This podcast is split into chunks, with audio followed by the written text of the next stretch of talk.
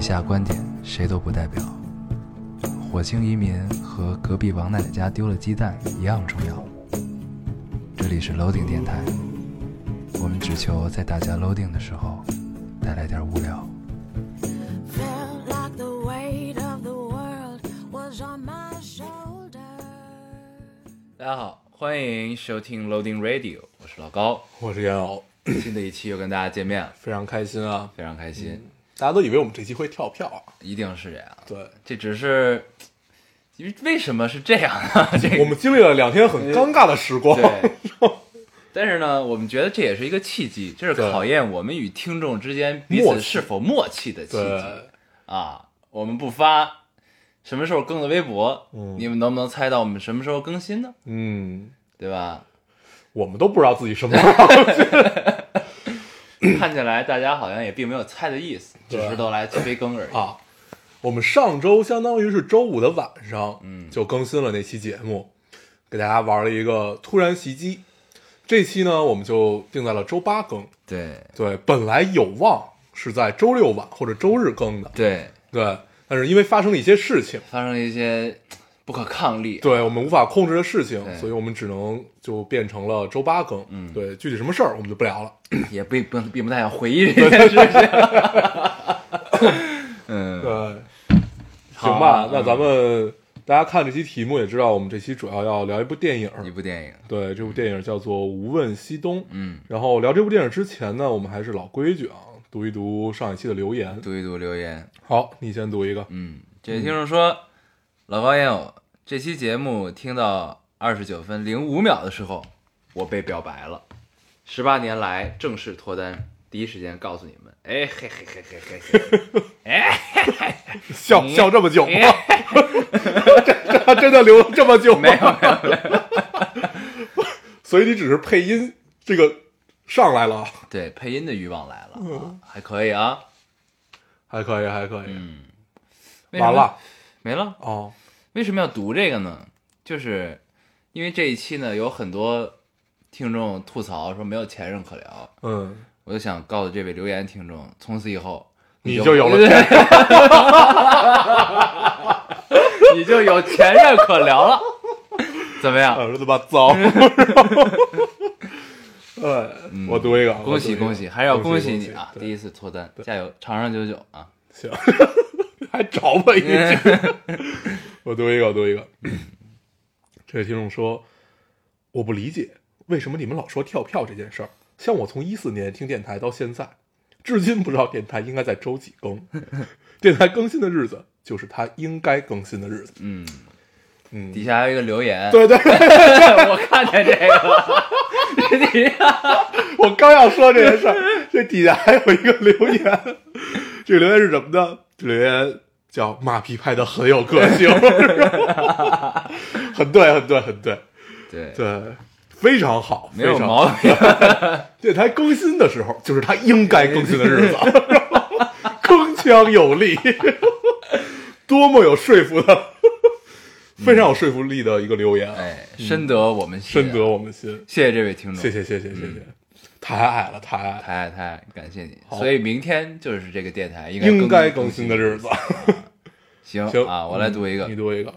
这位听众说，觉得念念妈是位特别有趣又妙的姐姐，想知道是什么星座。然后底下呢有一堆人猜，呃，有三个人猜，啊、两个人吧，三条回复。嗯嗯，猜说都说是天秤座，嗯当时我内心就有一丝窃笑。嗯而且底下他们还在意淫说天秤座跟他自己很配，嗯，怎么怎么样。但是其实他并不是天秤座，对，他是一个水念瓶座。念爸是天秤座的。对，念念爸是天秤座，念念妈是水瓶座。对，然后呢，念念妈已经很久没有听过我们的电台了，对，但是呢，小厨娘在我们上一期聊过他之后呢，嗯，他第二天特地跑到了念念妈的家里对，啊，去一进门第一句话说就是。那那个那谁谁谁，你知道吗？对，呃事情发展是这个样子。得提真名不太好。对我们上上期不是聊了那个任女人把妆哭花了吗？嗯，然后那期的时候，小红娘正好跟我们一块儿录的，对，所以那期我们聊的很不尽兴，对对对对对对，聊的非非常不不尽兴兴啊。对，然后呢，本来想深刻的两个男人彼此检讨一下，结果他在呢，我们就还得聊的矜持一些。对，确实是这样。然后正好跟我们在一块儿，然后他就第二天正好去念念妈他们家里吃饭，进门就告诉他，哎，你知道吗？谁谁谁，他们在他他他们在电台里说你半男不女，半男半女，对，半男半女，所以这个就成为了念念妈最近吐槽我们的一个重要的话题。一直在用这个事儿说我们。对。然后我们也并不反驳，因为确实是这样。的，对，在我们心里确实确实是这样。嗯。对，没有把她当做一个姑娘看，也对，也没有当成男人看。对，就是一个那样的存在。嗯，我读一个啊，榴莲特别逗，榴莲在描述自己，嗯。他说啊点点点，我好无，就后边所有的标点符号都是点点点，嗯。啊，我好无聊啊，无聊到长蘑菇了。没放假的时候，天天盼着放假回家，放假了回家躺了两天就觉得无聊了。我觉得出门好累啊，还要挑衣服，还要化妆。可是我，可是我觉得我没有衣服穿了，穿穿上都觉得不好看。可是我又我又想见我的朋友，想跟他们聊天，吃韩国料理。找人聊天的人好烦呀，我懒得打字回，但是没有人说话更无聊啊。我读这留言的时候，脑子里自动带入了一个漫画形象，叫懒蛋蛋。我不知道冷蛋蛋是对，就是就是我我给你发过一只蛋，就是它有各种，就是它它是一个怎样存在一个一个特别懒，嗯然后一天到晚瘫在那儿，它是一颗蛋的形象，啊它会被做成各种样子，一颗整的蛋，一颗摊鸡蛋，它永远都是特别懒瘫在那儿，那个啊然后它就所有的标点符号和所有他自己的感情，基本就可以用点点点来代替，因为他什么都懒，但是又什么都想要，对。这姑娘可以去看一看懒蛋的这个周边啊，嗯怎么样？特别好玩儿。建议这位听众去看一看《无问西东》这个电影。呃，你读一个，好啊，这位听众说，刚好听见你们说青春是用来挥霍的，突然想起今天老师给我们说，青春不是用来挥霍的，而是用来折腾的。嗯你你们说回想起来，青春的时候应该做些没意义的事儿，应该是折腾吧。去年考上向往的高中，感觉压力很大，融不进集体。今年期末考试也没有考好，很低迷，感觉我的青春现在好像折腾不起来了。嗯，这刚哪儿到哪儿啊？也建议你去看一看《无问西东》，感觉《无问西东》的可以主解决你。对，无问西东的主题可以解决一切问题。我们稍后留到这期节目再聊这个事儿。对啊你来读一个。读一个啊，嗯、其实这条留言跟你刚才那有点像啊。那也建议大家去看。我读完，我读完。这听众说，你们两个明明就是教大家随意生活，可是生活没那么简单啊。呃，你们自个儿的生活简单吗？建议你去看一看《无问西东》。我们放到待会儿聊。我觉得这两个留言，我们这期聊完了，应该会对你们有一些启发。对我们像两个灯塔一样的存在，嗯，没毛病对不对？嗯，你读一个。我来读一个。嗯这听众说，前任三，前任三，前任三上完没几天，微博突然收到了前任的私信，他说：“我觉得，呃，我呃，他觉得我跟他特别像孟云和林佳，呃，都以为对方不会放手，却又都没有人愿意先开口，很押韵。”我回他，我并没有看这部电影，祝祝他安好。其实。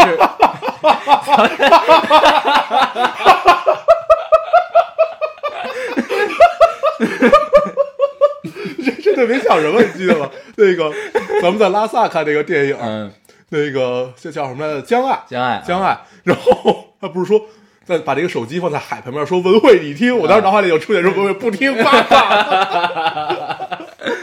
没读完呢。呃他说我回他，我并没有看这部电影，祝他安好。其实，在电影上映第二天就有去看，全程没有太大感觉，只觉得如果以后碰到喜欢的人，一定要珍惜，要学会适当的低头，珍惜彼此。嗯，我为什么要读这留言呢？我就是想告诉大家，看，又一个前任觉得有奇妙的缘分。对，上期我就说了，你就算遇到了或者怎么样发生，你不要觉得这是奇妙的缘分，这都他妈是狗血。不要觉得奇妙，也不要觉得还可以续前缘，该续的时候你们早续了。前任就他妈是前任，就是路人，你不一定让他死了，等他死了，这事儿有点重，你就当他还还还得去上坟，你就当他是个路人，这事儿就完了。嗯对，下一段永远更好。嗯，我回一个啊，嗯，不是你我读 你给解释回一个，我也没看这电影，希望你不安好。呃，没有，我给他解释一下是这样。刚才有刚才有一个人在我们一个群里发了一条消息，然后他正在回，老哥正在回，然后我本来打算先回，结果他读完这个留言 就飘了。我读一个啊，我读一个。这个听众说，正在听以前的节目的时候，忽然听到楼上传来争吵，因为这栋楼不隔音，所以声音真真切切，大概就是一个男孩子忍受不了父母吵架，又没办法劝阻之后的呐喊。想到了自己，想到了过去，因为他们哭嚎里哭嚎的每个夜里，那些没有光的日子也都熬过来了。希望那个男孩一切安好。你可以给他推荐一个电台，这个电台叫做 Loading Radio，嗯，也许你们会展开一段奇妙的缘分，真正的奇妙的缘分，真正奇妙的缘分。好。好，嗯，希望他一切安好，也希望你所有经历的也变成了更好的自己。嗯。嗯，你读一个，这位听众说，呃，周六要去考早稻田的面试，嗯，周围的人这我也接了，啊都觉得我我合格是理所当然，所以我只能装作一点也不紧张、焦虑的样子，有点心累。不管怎么说，给你们留个言，发泄一下压力。而且如果你们能看到的话，我周六大概也会有好运的吧。P.S. 希望你们不要跳票。然后他底下回复了自己这条留言的一个评论，嗯，说我是乌鸦嘴，就是因为我们这期周六没有更，然后他自己过了，说我是乌鸦没有嘴。没有没有，还没有那么污，嗯 只是延更一下，延更一下而已，突然觉得有点萌，有点萌。嗯我是乌鸦嘴，我读一个啊，这听众说，一六年开始听电台，相见恨晚，每天见缝插针的听电台，花了好几个月的时间才补上之前的，然后开始了每周的等待，遇到跳票或者延期都会失落，再到后来一边做其他事一边听，当背景音乐了，再到现在又听得津津有味，就像恋人之间的磨合一样。对，是，对，然后呃，留留言这个听的名字特别有意思，叫雪漫姚城，应该是姚雪漫的，粉丝，对，就是就是至少很喜欢吧，嗯。对，然后就我就自动带入了姚雪漫的那个文风去看这条留言，嗯。特别像，有趣，哎，嗯，咱们说过，咱们跟听众之间这种恋人的磨合，就再再重申一遍这件事儿，相敬如宾，相敬如宾，对，希望我们可以走到这一步，对，希望我们可以重新回到当初相敬如宾的对样子。对对对对对对，互怼这个已经一年了，该过去了，嗯对不对？会过去，会过去啊会过去。嗯，直到有一天我们底留言数变成零的时候，这件事儿就过去了啊，你读一个，这个电台也就过去了。过去了。这位听众说，二零一三年一月十四日认识的男孩，在二零一八年一月十一日给我发了一条信息，还是很心动，依然像以前一样平平淡淡，可以聊一整天，只是说生活中的小事，也不会尴尬。时隔几年，我们中间没有联系，就是什么都刚刚好。我们刚刚好不说，刚刚好沉默，刚刚好默认这种无聊却断不了也可以不联系的关系。他不占便宜，我也不吃亏。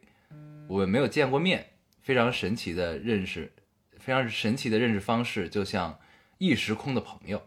认识时我们都是学生，四年了，我来到了你的城市，在大互联网公司上班，做了个年轻的小经理。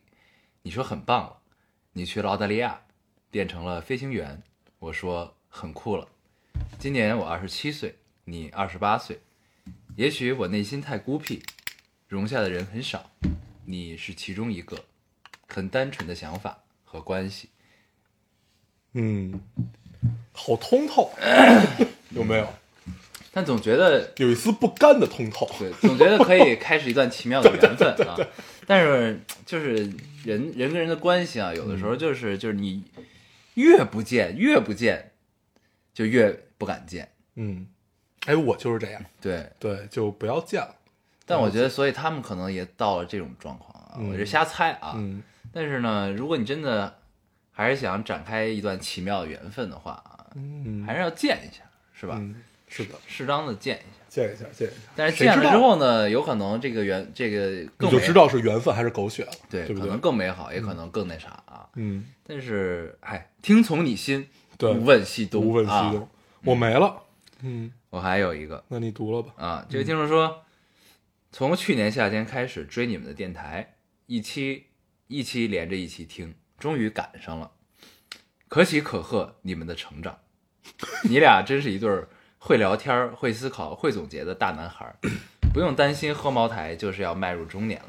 姐姐们的群名还叫美少女战士，祝你俩新年快乐，电台要好好继续下去哦。好的呀这是一个姐姐的留言啊，被别人看着长大的感受。呃，有意思，你说咱们会不会有一天，有个有人来留言，我是听着你们节目长大的，有可能，因为现在好多高中生在听咱们的节目。有一天，他牵着自己的孩子走到我面前，我是听着你们电台长大。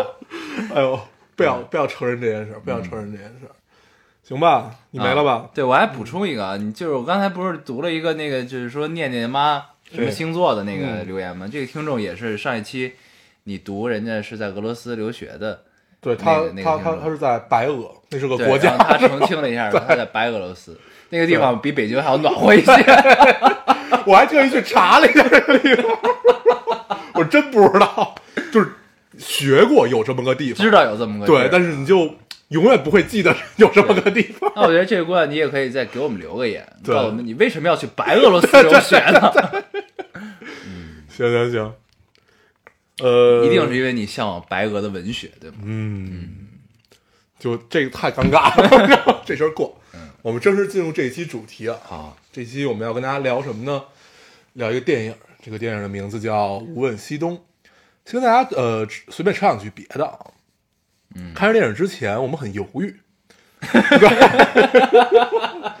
因为同期，有两个电影，哎对，有两个电影，一个电影叫《奇迹男孩》，啊，一个电影会看的一个对，一个电影叫《神秘巨星，神秘巨星》，还有一个是哦仨对，然后还有一个叫《无问西东》，对，然后我们就在这三个里边选，说在我们没得选择的时候，我们很坚定说要不要要去看一下《无问西东》啊，对，然后有的选的时候呢，你就会变成很难的一件事儿很。犹豫，对啊，后来我们想了一下，因为《无问西东》这片子上了几天了，我们收到的评价特别，呃，两极分化，就是有特别喜欢的，然后也有踩到脚，就是骂的很很严重的，就是这种觉得他一文不值，他就是。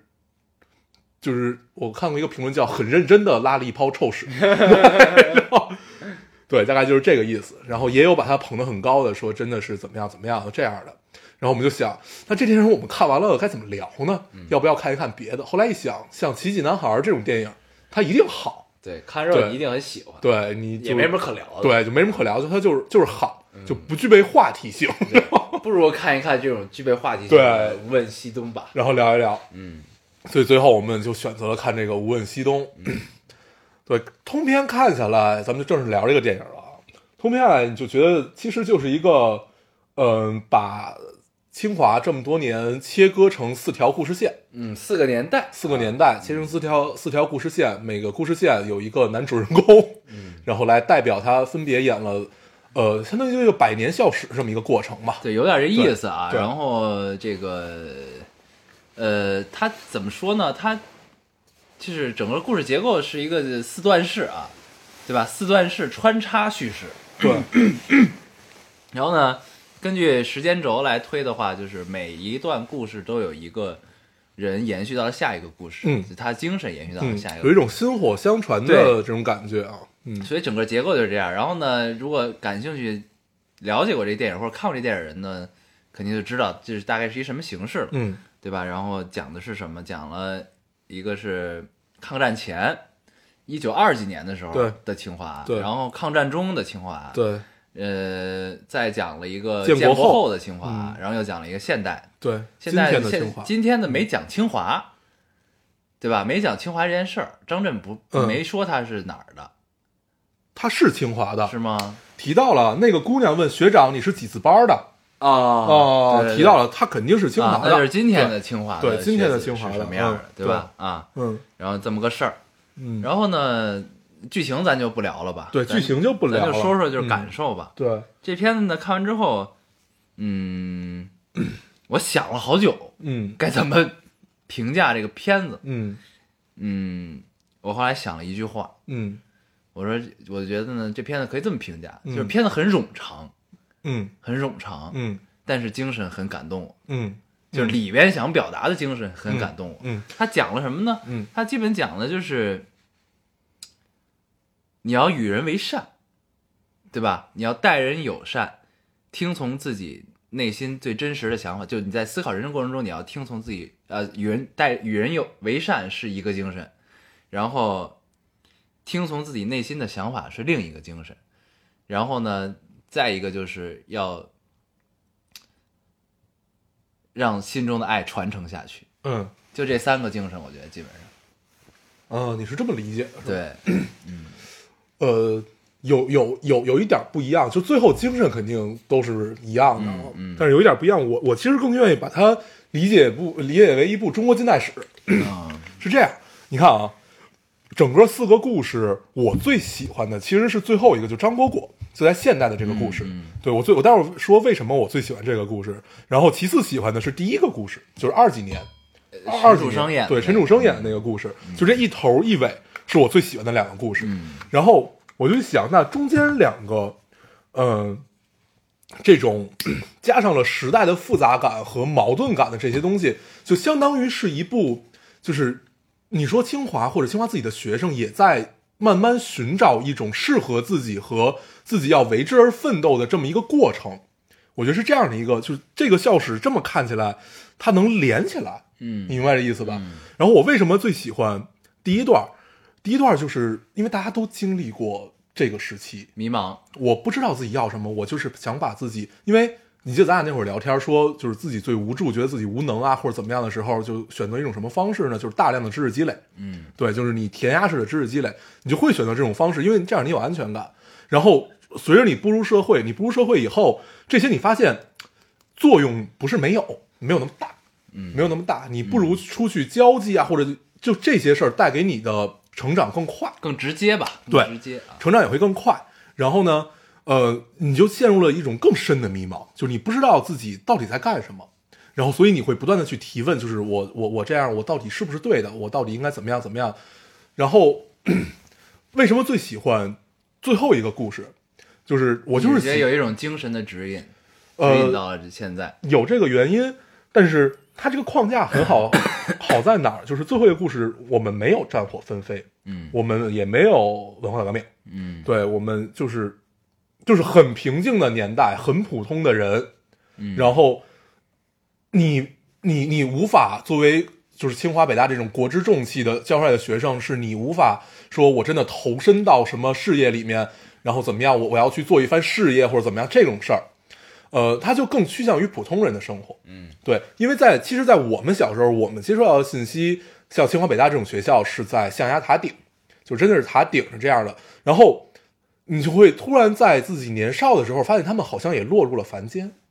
这种凡间感，这种烟火气来源于什么？来源于你你发现他们这些学校毕业的人，好像也没有那么值得崇拜，有有一种这样的感受。嗯然后你慢慢慢慢走到今天，你会发现，呃，原来他们那里的精神是一个这个样子的。通过这个电影，我了解到了，嗯。啊、我觉得这个是给我最大的收获。嗯，对，但是冗长这个问题确实是，我觉得冗长主要是剪辑的问题。我觉得是这样，就是 我看这电影心情还是挺复杂的，嗯。怎么说呢？就是因为我看这个电影来源于的感动，都不是因为电影本身，对，都是因为那个史对实，对都是因为历史的真实，确实是，嗯你才感受到那种感动，嗯那种精神，那种愿意为国捐躯，怎样怎样，为了就是真的热爱这项事业，我在干的当下这件事儿是我爱的事情，我愿意为之付出自己的生命，或者说为之放弃掉很多东西，去从而去选择这件事情，嗯对吧？那个是由内而外散发出来的这个东西，当然史实是不是真的史实，我们也不知道，对吧？嗯我们只能这么理解。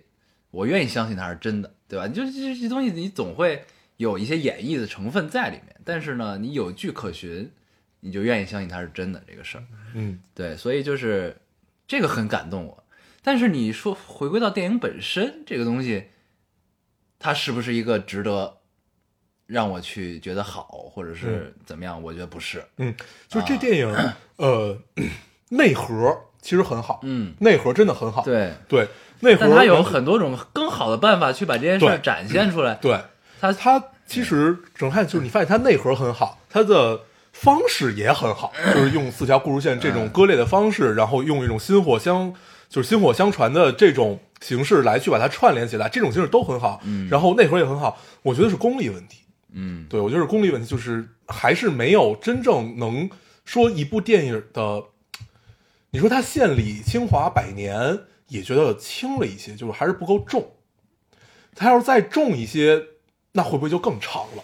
嗯，就这个问题。呃，我觉得对，是一个是这个功力，你就看导演的履历嘛，你嗯嗯就发现嗯嗯他其实是一个编剧出身。对，然后呢，他呃，就算是《无问西东》应该是第二部长片，嗯对，所以这中间肯定会有这个问题。然后还有一个呢，我觉得就是如何选择的问题，因为你想这个时间跨度这么长，嗯从一九二几年到现在，对嗯吧？中间这四个时间段在这儿，然后中间呢，其实你 这个这个背后的故事也讲了好多嘛，就是说他们这个团队查了好多好多的历史资料，怎样怎样，就你从中去遴选，去选哪些放到剧本里，哪些不放，哪些去着重表现，哪些怎样怎样的时候，其实这也是一个很要功夫的一件事儿。嗯对，所以就是我觉得可能选择上还是有一些问题吧，因为就是其实我看电影的这个，就随着你我解释一下你这句话啊，我觉得可能大家就是就这么这么说吧。呃，之所以我们觉得他选择这些，呃，没有很强的表达出他的这个感觉，就是因为他什么都想要，嗯反而就是他想把这些全部加到里面，反而失去掉了他本来一些东西。比如说这四条线，它其实应该是有侧重的，但是在电影里其实表达起来，基本占的篇幅是一样的，嗯，基本占的篇幅是没有什么太大区别的，基本就是一样。嗯，对，就导致每一个人物都有一些扁平。对，对，对，对，对，对，对，对，就是其实 就是随着你年龄增长，就是我现在越来越爱看的是一一个人物的矛盾性，你知道吧？就是就是因为这个世界上没有真正的好人和坏人，就像小时候说的这个没有好学生坏学生之分嘛，就其实是这个意思，就是就是当。这个人你一眼看出来他就是一好人的时候。和这人你一眼看出来他不不是一个好人的时候，，电影里其实没意思了呃，也在做这种所谓人物的矛盾性啊。嗯但是我们之所以他觉得他扁平化，是因为呃，以当今电影的这种程度来看起来，他做的有一些浅薄了。嗯，比如说，他只是表达出，比如理想这个人物，就是里面没有特别想去支教的，对划划清界限的这个人物，嗯是一个例子。你说他不矛盾吗？他不，他他他是一个好人或者一个坏人吗？嗯都不是，对吧？还有一个就是，呃，我忘了那个，就是跟张震，就是一直想管他要要要 Robot 呃，对对，robot 这个角色，你说他也资助孩子，对吧？嗯，也是这样的。包括像最后跳井的那个他们老师的班主任的媳妇儿，对班主任老婆那个那个角色，其实是一样的。对，你说，但是这种方式和你这样去解构它，就会显得很扁平，嗯它很符号。哪怕是一个复杂的人，你也只表表达出来了两面性，嗯两面性是不足以，嗯，描述一个人物的，是这样的一个感受。对对就还是就可能是受篇幅的限制吧，对，对。嗯然后我最喜欢的还是西南联大那段，就是因为那段历史真太璀璨了，你嗯知道吗？嗯就是 无法忽视，嗯。无法忘却。对我最喜欢是第一段和第二段啊。啊，就是 黄晓明、章子怡那段呢，不能说人家演的不好，嗯。只是那段东西我们看太多了，嗯就是文化大革命那个时期的那个东西看太多了，就伤痕文学一直是呃在我们的记忆里从父辈就开始讲，对，然后再让我们自己去主中国特。特有的对对对伤痕文学，这种伤痕文学的事儿，真的是在我们的印记里。对，这没办法，这就是历史的原因。对然后也就是因为历史原因才会有这样的故事啊。对所以就比较简，就是太常见了，对我们来说。对，对然后呢，张震的那个呢，我能明白你的喜欢，嗯你知道吧？但是我还是喜欢前面那俩。嗯对，然后一个是因为就是陈楚生那段其实最感动我的，对，陈楚生那段真的好，对，嗯那段就是因为那个真的是你感同身受，对。你在经历那段时候，你但是你他很幸运，他因为有那个叫什么梅贻琦，清华校长，对，嗯，有他的指点，对，就是真的特别好，就是你人生中能碰到你，知道那段戏我想起来了什么吗？嗯。呃，你记得当时微博上有特别火的话题，就是第一季《奇葩说》海选的时候，嗯。来了一清华的，啊，呃，就在那儿又读了博怎么着，啊然后被高晓松骂了一顿，那个，对，记得那个？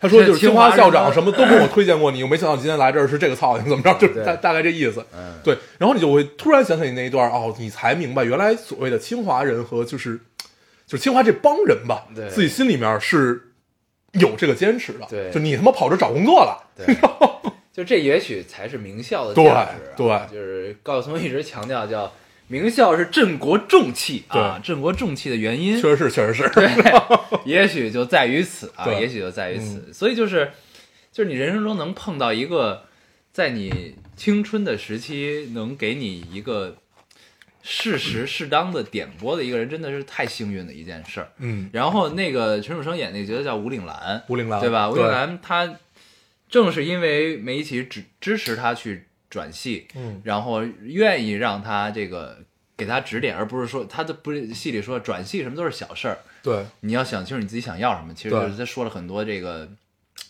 这个高深莫测的话啊，这个嗯毕竟是寡言校长对。一知半解的话。但是呢，其实那意思就是你先想想清楚你自己到底想干嘛，嗯你再决定转不转系。然后后来呢，他也确实转系，转完系之后他就成成为了这个，留校了老师，对他他成为了中国研究哲学的一个特别知名的一个大家，对，吴岭澜，吴令兰，大家可以查一下，嗯对，就是是这么个事儿。嗯所以呢，就是这就是你你去纵向看这个东西，就会发现这个东西的价值在哪儿。对而且这个你支持他转校转系的这个人，他也没有辜负自己的这个决定和你的支持。对对，其实是这样。然后里面那一段儿呃铺的特别好，第一段真的好，嗯好在哪儿啊？就是你发现吴岭澜年轻的时候跟我们一样，嗯，很迷茫。很迷茫，离群所居。对，啊。然后他说，直到我看到泰戈尔和他身边站的那帮人，对。那是中国最先锋、最领袖式的人物，他说用的词儿叫卓越，对，然后占中中国最卓越的一群对，原来他们也会去思考这些看起来没有什么意义的话问题，对，然后他们是显得那么从容，对。但是他们依旧会这个样子，嗯。所以他突然就开了，就悟了。对他悟对。他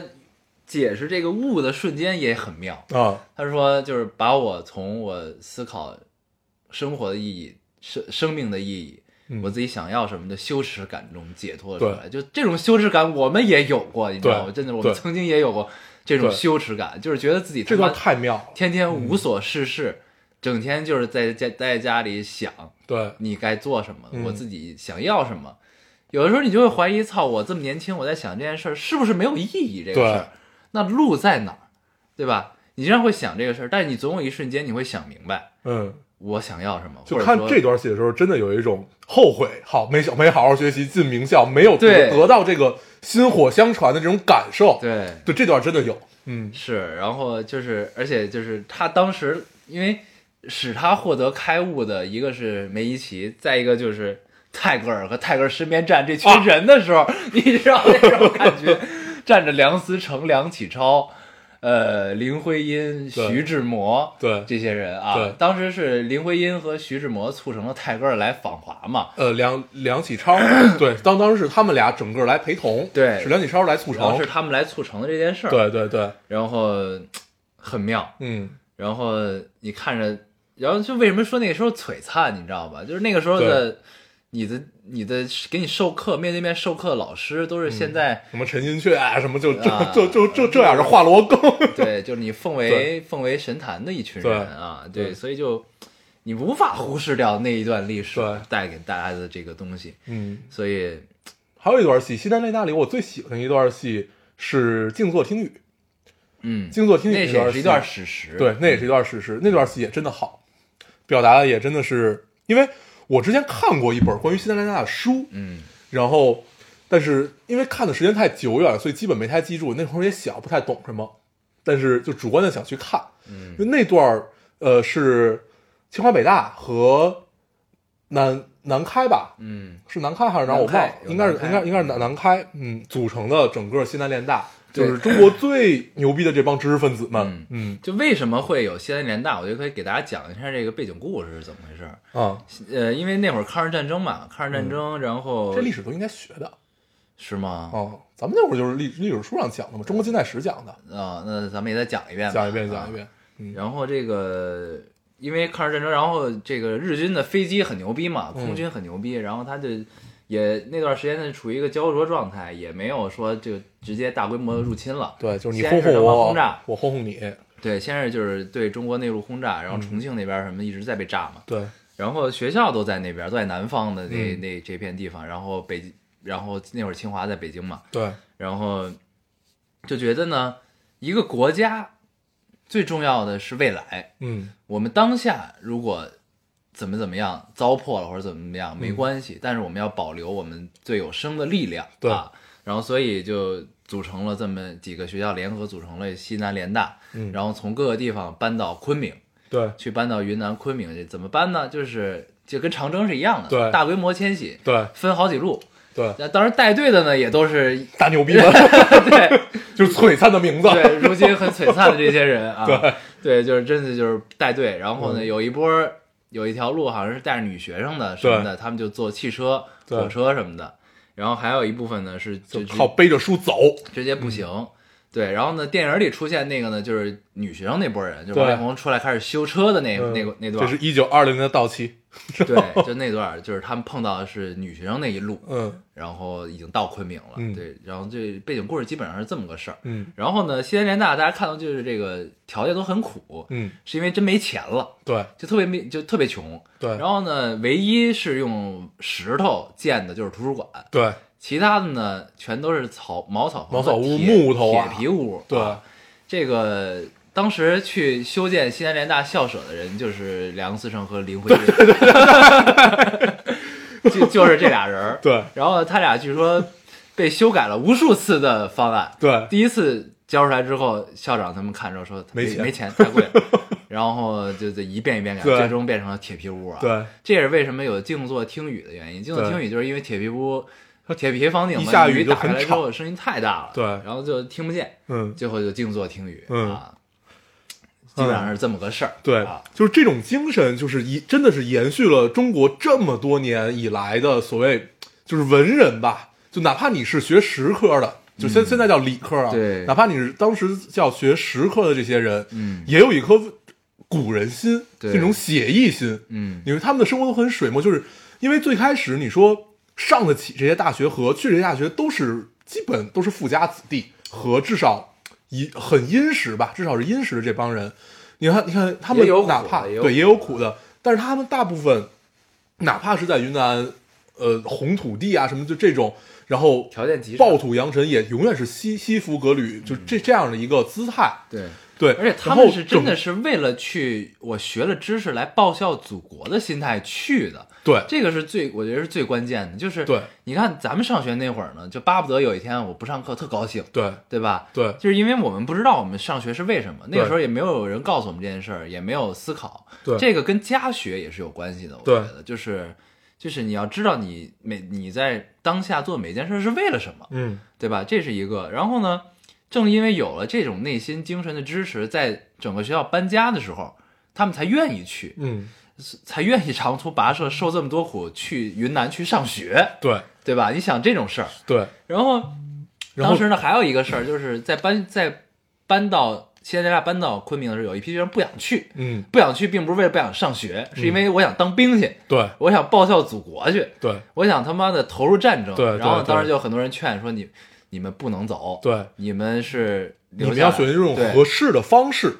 对你们要是去学习更多知识，对去用更有效的方法去报效祖国，对对是这么个意思。对，对，然后整个我接着刚才那话说，嗯就整个看第二段，就现在联大那一段的时候，就每一个那些璀璨的名字，然后你突然有一种深深的自卑感。嗯这种自卑感来自于原来“君子慎独”这句话，不是这不这不是这句话，这个成语是真的有人去这样做了一生的，就这样的一个对，感受。他是用这件事去实践。对，然后我觉得这是对自己的一个警醒吧。就随着你进入不断的呃接受洗礼，然后你你对于君君子慎独这件事儿，可能带了一丝冷笑，或者不屑。嗯，但是曾经真的有一批人是就是那样去做的。对，我觉得用生命在实践这个真言，对，还是挺好的。挺好。然后看看这这整个看西南联大那一段儿是特别羞愧，嗯，很羞愧。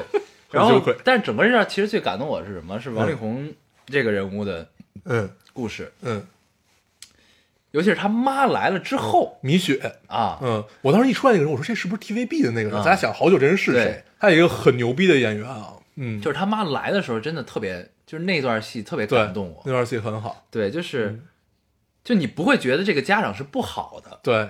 因为他们是也是因为富王力宏是富家子嘛，对在在这个学校里，对。然后呢，而且你看他们家的那个匾额叫三代武将，嗯，哦、就一定是一个大家族，对而且是很辉煌的家族，对而且他是这个最辉煌家族里面的独生子，对，就是这个寄万千希望于一身的这么一个，对啊。然后他妈突然来拜访他，嗯就是来探望孩子，对，然后呢，看到他想当兵，就很伤心。嗯，就他伤心的理由也很能足以说服我。如果我是王力宏，我就不当兵去了，你知道？对对对，是这样，就是他希望，就是他和他的父亲都希望你能从容的过自己的一生，对怎么过，知道自己想要什么，对然后你能体会到为人父母的快乐，并不是为了传宗接代，对，而是我作为父母，希望你体会到我作为父母的乐趣，嗯，怎样怎样，就是嗯。那个意思，就是一个母亲，而不是一个大家族的族长对。的这样的一个态度，对，就嗯，站在孩子立场去思考这件事儿，然后告诉他找一个你心爱的人，对，嗯，就告诉他这个，就是其实就是希望他活下去。对。他知道你去了战争就最特别容易死，九死一生嘛。对。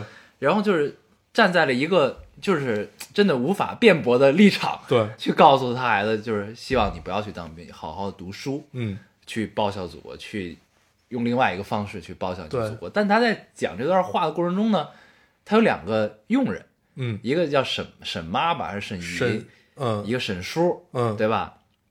这俩人呢也特别有戏，对，特别棒，对，真的特别棒这段戏，我操！就是这三个人吧，这三个人一出场，你就大概能理解王力宏是是在一个怎样的环境下长大的对这个样子。他妈嗯坐在那儿跟他说话，第一句话跪下，对，跪下之后，那俩 那俩一老老老太太一老头一块儿跪一，块儿跪了，说你俩跪什么？起来啊，然后他们俩还不敢起，对然后然后就起来，然后呢，他妈在说这段话的时候，那个老太太在收拾衣服，对啊他帮他擦鞋子，整理各种整理书啊，嗯，然后呢，那个沈叔嗯是站在外边儿，对有俩王力宏的好朋友，好朋友双胞胎，一对儿双胞胎偷听。对，然后老爷子用很得体的语气说：“嗯呃，他们在里面说点事情、嗯啊，就不便打扰。”对好像没还没说不便打扰，就是说他们在这里面说点事情怎么样，那俩人就懂了，对对 就非常客气，特别妙。对。然后你本来以为他是一个应该不是一个狠角色，嗯，然后之前也有很多铺垫啊，就是这个王力宏会武术，对他会点武术，说一点点，然后后来发现哦，原来他的武术就应该是这个沈叔教的，嗯，对，粉身试了一下他的身手试了一下没有退步，身手，对对对对对，然后最后会心一笑，对。然后呢，就是王力宏呢，他也不是纨绔子弟，对。他是你看就是在大家族成长下来，经过严格的训训练成长的。